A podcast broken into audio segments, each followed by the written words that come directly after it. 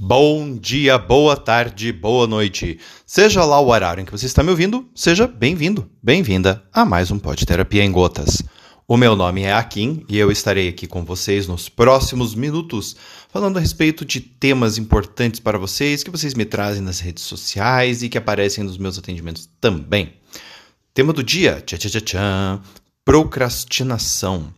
Por que, que é tão difícil parar de procrastinar? Essa é uma pergunta que eu recebo muito, né? É, o que fazer? Pelo amor de Deus, me ajuda, não aguento mais, oh meu Deus, né? Tipo, todo um drama envolvendo a tal da procrastinação. Então, vamos entender um pouco mais deste babado. Gente, eu vou dizer que é difícil parar com a procrastinação, porque a procrastinação é altamente funcional funcional aqui. Mas como assim funcional? Esse negócio arrebenta com a minha vida, eu só me ferro com esse negócio. Como você pode me dizer que isso é funcional? Para, está louco? Calma, não tô louco não. Não ainda, né? Mas é, o que acontece, gente? Para entender o porquê que eu estou afirmando isso, a gente tem que entender um pouco melhor o mecanismo central da procrastinação, certo? Então vamos lá. Procrastinar é muito conectado com as tarefas. Então, o que, que as pessoas dizem? Ah, eu estou procrastinando tal tarefa. Eu não estou querendo fazer tal coisa. Elas focam naquilo que elas não fazem. Então, o livro que eu não li, a aula que eu não preparei, a conta que eu não paguei, a academia que eu não vou. Este é o foco. E é super justo isso. Afinal de contas, a pessoa quer fazer aquilo e não faz. Porém, contudo, todavia, o ponto central não é a tarefa. A procrastinação não tem nada a ver com a tua tarefa. A procrastinação tem a ver com o que você sente em relação à sua tarefa. Então, por exemplo, quando eu penso de ir na academia, rapidamente me vem na cabeça uma imagem de cansaço, de que eu vou ter que ficar lá malhando, correndo, de que eu vou suar, de que eu vou transpirar, e tudo isso me provoca uma sensação desconfortável e desprazerosa. Ou ainda pode vir junto com isso uma sensação de assim, ai, mas não adianta, eu já tentei fazer academia um milhão de vezes, nunca consegui emagrecer, por que, que eu vou tentar de novo? E essas sensações desagradáveis, né? A nossa reação emocional a elas é tentarmos nos afastar dessas sensações. Como que a gente faz isso? Procrastinando. Então, ao invés de eu ir para academia, eu vou ficar me enrolando na cama. Por quê? Ah, mas enrolar na cama é tão mais gostoso, né? Então tem uma sensação de prazer em ficar aqui na cama, dormir mais um pouquinho e adiar isso, que é muito mais interessante do que eu ficar me sentindo mal, né? De ficar lá malhando e transpirando e suando, né? Oh, não aguento mais isso aqui. É muito mais interessante. Então, quando eu falo que a procrastinação funciona, é porque porque a procrastinação está atacando o sentimento. E nesse sentido ela é funcional. Ela afasta você desse sentimento, dessa sensação negativa. Pelo menos a curto prazo. E é nisto que a pessoa que tem uma dificuldade de procrastinar fica viciada. Nessa recompensa de curto prazo. E é por isso que mudar a procrastinação é tão difícil.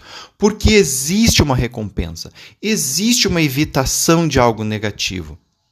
Estão entendendo, gente? Ou algo que a pessoa considera negativo, desconfortável, é, é algo que causa nela uma, uma emoção de medo, ou de tristeza, ou de chateação. Então, como ela é eficaz sobre isto, muitas vezes isto compensa para a pessoa os sentimentos de culpa, vergonha, de não ter conseguido o que ela sente depois. É óbvio, não preciso dizer, né? Mas vou dizer mesmo assim que isso arrebenta com a autoestima da pessoa. Porém, no prazo em que a pessoa está mantendo o comportamento de procrastinação, esse trade-off para ela, esse ganho-benefício, está valendo a pena. E é muito difícil da gente admitir isso. É muito difícil da gente admitir que neste momento eu estou dando preferência a me sentir mal comigo mesmo, baixar minha autoestima depois, em prol de sentir essa sensação prazerosa, para não sentir aquela sensação desprazerosa que a minha atividade vai me proporcionar. E é por isso que é tão difícil largar a tal da procrastinação, porque envolve perceber todo este esquema Vocês estão me entendendo, gente? E aí, ah, uma vez que eu percebo ele, aí sim começar a fazer mudanças em cima de todo esse sistema motivacional que está focado né, na evitação do ruim e, no, em trazer o prazeroso para si. Né? Uh, então, o motivo pelo qual é tão difícil abrir mão da procrastinação e fazer outras coisas é esse. Quero que vocês entendam. Não há nenhuma questão relativa necessariamente a é, desempenho. Né? As pessoas vêm, ah, eu preciso desempenhar melhor. Não, não precisa desempenhar melhor. Você só precisa aprender a parar de evitar emoções desconfortáveis. É, é muito diferente. Né? As pessoas confundem a procrastinação com um problema de eficiência, de desempenho, e não é. A baixa eficiência e o baixo desempenho são consequências naturais de eu não executar o que eu tenho que executar. Só que não é um problema de desempenho. É um problema de evitação das emoções que gera esta consequência. Estão me entendendo? É, então, isso daqui é muito, muito importante vocês terem em mente em relação à questão da procrastinação. Tá bom? Meus queridos, minhas queridas, espero que o áudio de hoje tenha sido bacana para vocês, tá bem? Espero que tenha ajudado. Se ajudou ou não, por gentileza, manda para mim uma mensagenzinha lá. Você pode é, entrar no meu site www.aquinneto.com.br e lá você terá acesso às minhas redes sociais, o Instagram, o Facebook, o Telegram, o Twitter. Ou você também poderá me mandar um e-mail, ou você também poderá me mandar uma mensagem por WhatsApp, que está tudo lá no meu site. Você também pode se inscrever no canal do Telegram, pode se inscrever na minha newsletter e conhecer o meu blog, que tem um catatal de coisa bacana lá para você. E ainda, de quebra, conhecer meu canal lá do YouTube, onde faço a leitura de livros sobre psicologia, filosofia, sociologia e afins. Certo? Gente, beijo grande no coração de vocês e até a próxima. Tchau, tchau!